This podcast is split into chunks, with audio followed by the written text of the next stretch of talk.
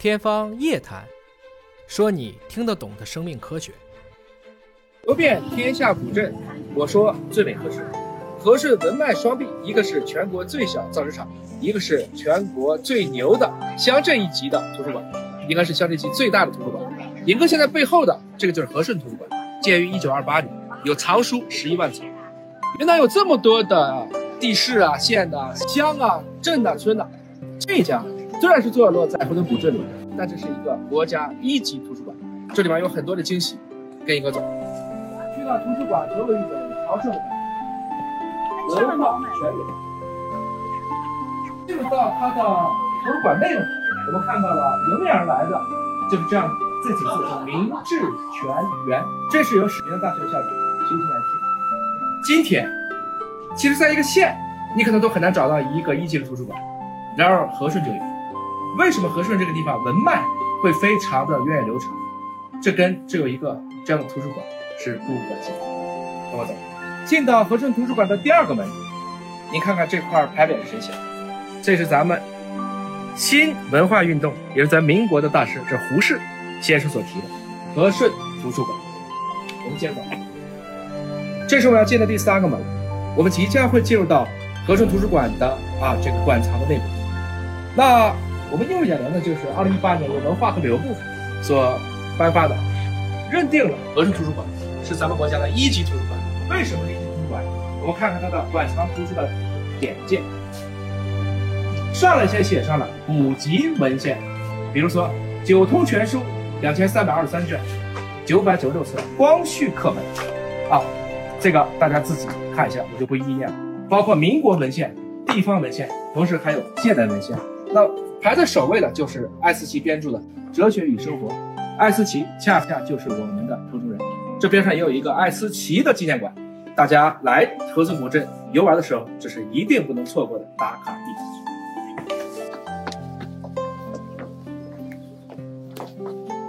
进到图书馆内部，我会觉得这个地方非常的古朴，啊，基本上还是保持了当时的一个样子。那我们墙上就写了，这是全国重点文物的保持单位。我一直都觉得很特色的是，它这个地方收集了非常多的报纸，而且这几乎都是当天的报纸。啊，当地的居民可以很方便的，比如说《人民日报》《光明日报》参考消息啊，包括《科技日报》啊，大家可以到这来读书。而读报，那这个场景实际上还是保持了当时图书馆借书的这样的一个风格，古香古色，又有一种古韵。啊，你看这个“图书外借处”这几个字，这块牌匾留下来还是非常的，应该说至少是大几十年前留下的这样的一个文物。那里面呢，我们看过来，其实上一次也问了，的确还是可以借书，还是可以去办图书证。当地的居民看书不花钱吗？不花钱，它这还是一个公益。您这有图书证的样板吗？来，我们看，来，我也不知道大家还知不知道还有这个图书证。尹哥小的时候要去读书啊，还是有这个所谓的借阅证。那这个借阅证呢，会写上借什么书，多久还，啊，这是应该说在如此喧嚣的现代社会里，有的时候有这样一个小小的读书证，啊，到这个图书馆里借上一两本书，算是给自己的放上浮生半息。再进一院。便是我们的藏珍楼，啊，这个里面有非常了不起的，刚才讲到了我们的古籍，啊，我们的民国级的版本，我们的这些地方级的各种版本，来，我们一起来讲。我们可能会经常在一些欧美的大片里看到他的那些藏古书的地方，我想说，就在我们和顺一样有，看到，比如说这是《续藏经》，啊，我们看到这里一套一套的。都非常的清晰。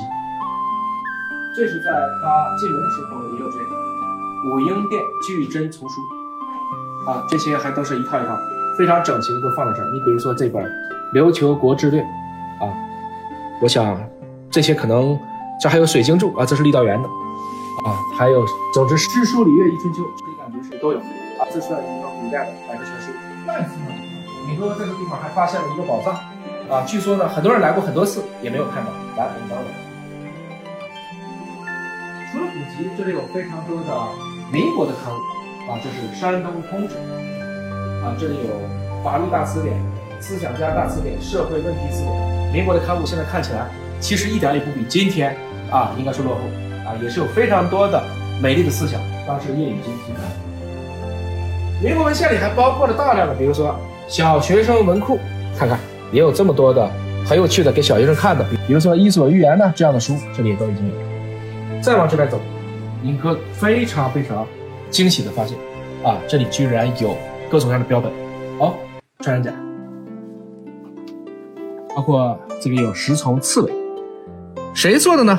他写的很清楚啊，叫商务印书馆股份有限公司监制。啊，下面还有这些两爬类的啊，这样的一些，这些是一些龟鳖目的这样的一些物种。啊，包括下面啊，这里面都做的很好的，我想在当时非常漂亮的一些这个动物的标本啊，所以这可能还不仅仅是一个图书馆，毛泽东上讲，这也是一个博物学在当时的一个汇集之地啊，所以这真的是算方寸之间有惊喜。我刚才问了，我说这个馆里面有很多的古籍，哪一套是最古的？哎，这一套啊，刚才特别请这个管理员呢啊，给大家看一下，也是为了宣传好咱们的图书馆。哎，就这一套，